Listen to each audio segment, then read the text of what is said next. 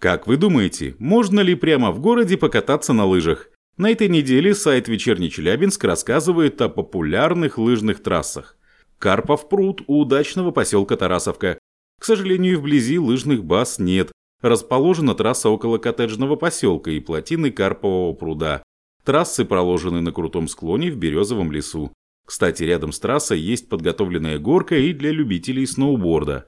Эти и другие факты из истории современной жизни города вы найдете в издании «Вечерний Челябинск онлайн» по адресу в интернете вечерка.су.